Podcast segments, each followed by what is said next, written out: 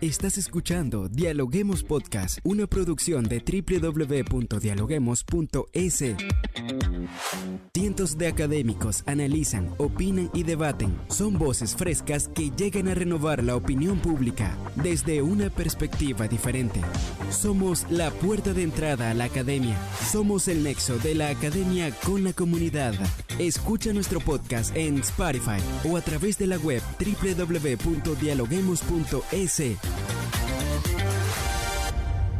A continuación, Rangira Briseño debate junto a expertos, académicos y estudiantes los temas más curiosos del planeta. Hola, ¿qué tal amigos? ¿Cómo se encuentran? Como siempre, les damos la bienvenida a un nuevo episodio de podcast. A esta hora saludamos a todas las personas que se conectan en el Ecuador y en el mundo a través de la www.dialoguemos.es. Soy Rangira Briseño y estoy lista ya para dialogar con los académicos de las universidades más prestigiosas del país. Hoy hablamos de un tema súper interesante porque muchos se preguntan qué deporte es más beneficioso para la salud. Muchas veces estamos en casa y no sabemos qué tipo de deporte realizar y pese a que todos tienen un, efecto positivo en el organismo, hay uno al que lo considera muy completo tanto para mejorar nuestra salud física como mental. Y para analizar este tema se encuentra con nosotros Luisana García, docente de la carrera de fisioterapia de la Universidad Técnica Particular de Loja. Bienvenida a Dialoguemos Podcast. ¿Cómo estás? Buenas tardes, ¿cómo estás? Eh, mucho gusto. Encantada de poder colaborar en, este, en esta tarde. Muchas gracias, Luisana, por acompañarnos en este episodio de podcast, sobre todo para hablar de este tema que es de suma importancia, ya que muchas veces las personas tienen esa disyuntiva, no saben qué tipo de deporte realizar y pues la natación sería una opción ideal. Pero la primera pregunta y para colocar en contexto a nuestra audiencia, coméntenos, ¿qué efecto produce realizar eh, la natación? Bueno, eh, como ya lo mencionó, pues la natación es uno de los deportes más solicitados a nivel mundial, de hecho, ¿no? El, agua, en sí en el agua, el peso de una persona eh, es aproximadamente el 10% menos a su peso normal.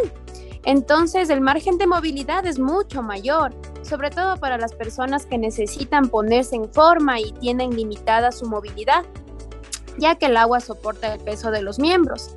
Eh, es una buena elección para los que quieran hacer ejercicio y puedan tener problemas con la práctica de algún deporte que se lo practica en tierra. Por ejemplo, eh, nadar puede ser ideal para embarazadas, para aquellos que sufren artritis o quienes padecen problemas de espalda. También en cuanto a nuestra salud mental, hay que añadirle muchos beneficios. Nadar relaja de tensiones diarias, nos disminuye el aumento del tono muscular producido por el estrés y nos genera estados de ánimo positivos. Entonces, es como que nuestra mente queda en blanco y nos podemos aislar de los problemas con la natación. Claro, hoy usted nos está hablando de las ventajas de realizar eh, la, la natación como una práctica diaria. Pero a la hora de elegir este deporte, ¿qué debemos tomar en cuenta? A la hora de elegir el deporte, en realidad nosotros, eh, cualquier persona lo puede realizar, puede, puede ser desde los más pequeñitos a, cualquier edad, incluso las personas de la tercera edad lo pueden realizar. No, no hay un límite de edad y eh, no es necesario exactamente saber nadar en sí. Eh, el contacto en sí con el agua ya produce muchos beneficios. Como ya lo mencioné, el, el 10% de nuestro peso normal eh, se reduce totalmente en contacto con el agua, lo que produce mucha relajación. Claro, hago allí una pausa porque me llama la atención lo que dice. Lo que pasa es que muchas personas pues quieren practicar eh, la natación más eh, para ponerse en forma y otras pues buscan el tema de relajación, pero no tienen como esa orientación definida. Entonces básicamente, ¿cuál sería la diferencia? Bueno, como deporte tenemos que sí hacerlo como un entrenamiento diario. Ahora, si lo podemos hacer como relajación, se puede hacer eh, sesiones de tres veces por semana, dos veces por semana o incluso pueden ser las eh, sesiones de, de una vez por semana, los sábados, los domingos. Podemos realizar natación. Con una sesión de 45 minutos a la semana podemos relajar nuestro cuerpo Ahora, si lo queremos eh, adoptar como un deporte, sí necesitamos eh, tener un entrenamiento diario o al menos pasando un día para ir adaptando nuestros pulmones y nuestra capacidad muscular para el deporte. ¿Es cierto lo que dicen de la natación que retrasa el proceso de envejecimiento? Claro que sí, lo retrasa mucho. El contacto con eh, el agua produce en nuestro corazón y en nuestros pulmones, mejora la oxigenación de nuestro cuerpo. Entonces, el corazón puede impulsar la sangre hasta un 18% más rápido, lo que nos da una mejor circulación. En cuanto a, nuestros pulmones, igual tiene, tiene muchos beneficios porque el 10% de, nuestro oxígeno al, ingresar produce una expansibilidad mayor en nuestros pulmones. Entonces, el tanto en beneficios pulmonares como cardíacos es muy bueno. Eh, sí, detiene o al menos eh, ralentiza el envejecimiento. Anteriormente, en Visana, hablabas acerca de relajarse cuando las personas practican natación. Y precisamente queremos saber qué siente el cuerpo cuando nada para cuidarse, para relajarse. Bueno, la natación lo que produce es eh, la liberación de endorfinas, que lo cual potencia una actitud positiva. Podemos decir que la sensación de bienestar se apodera del deportista y se liberan todas las tensiones. Entonces, eh, se han visto estudios científicos donde se han demostrado que la realización de la actividad física en sí de la natación desencadena una respuesta hormonal que permite regular la temperatura corporal, fortalecer los músculos o cambiar el estado de ánimo. Eh, la liberación de endorfinas, como son hormonas antidepresivas naturales del cuerpo, producen la sensación de bienestar.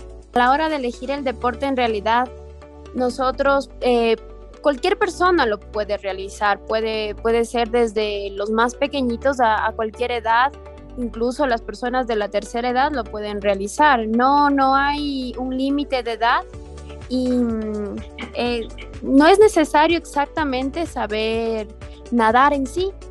Eh, el contacto en sí con el agua ya produce muchos beneficios. Como ya lo mencioné, el, el 10% de nuestro peso normal eh, se reduce totalmente en contacto con el agua, lo que produce mucha relajación.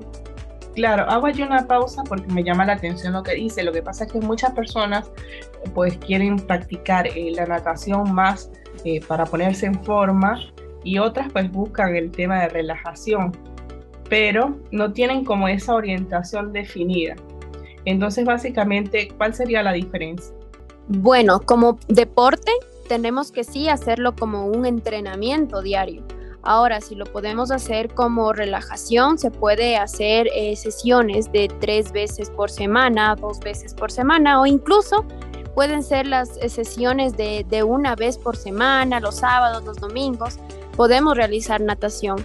Con una sesión de 45 minutos a la semana podemos relajar nuestro cuerpo. Ahora, si lo queremos eh, adoptar como un deporte, sí necesitamos eh, tener un entrenamiento diario o al menos pasando un día para ir adaptando nuestros pulmones y nuestra capacidad muscular para el deporte. Me imagino que por eso dicen que es uno de los ejercicios más completos que existe. Así es. Y, ya para finalizar, por ejemplo, ¿qué recomendaciones eh, podría brindar usted a las personas para programar una rutina y tomar la, natación como un estilo de vida?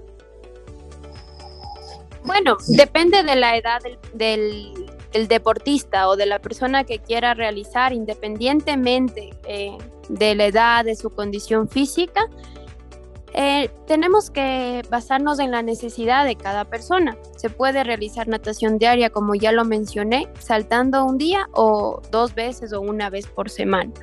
Eh, podemos programarnos sesiones de 45 minutos diarios. Eh, si es una persona de la tercera edad, de pronto a partir de los 65, 70 años, podemos programar sesiones de 30 minutos pasando un día.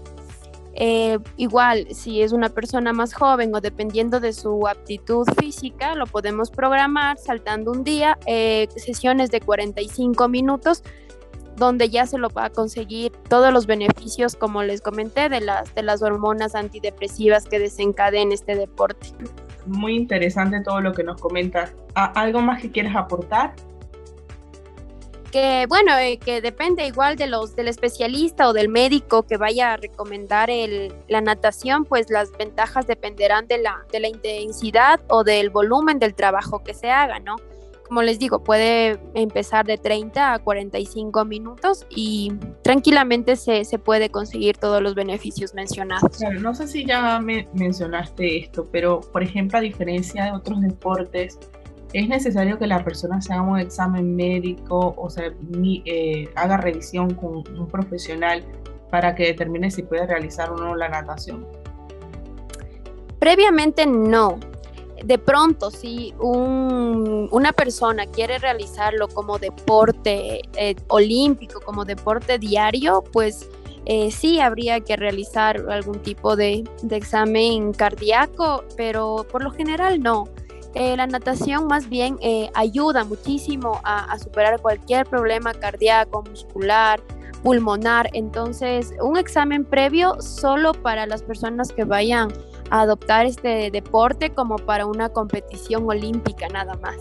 Eh, la natación nos ayuda en todos los sentidos, tanto física como en la parte de la salud en nuestro cuerpo y en la mente muchísimo más.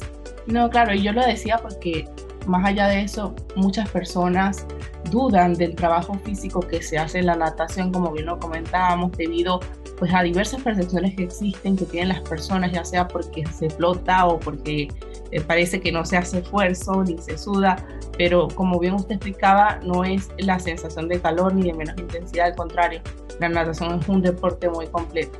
Así que muchas gracias por habernos brindado esta guía el día de hoy.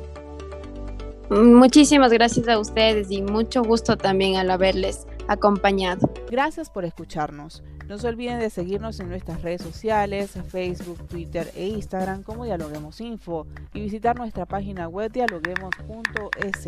Soy Rangira Briseño y seguimos dialogando en podcast.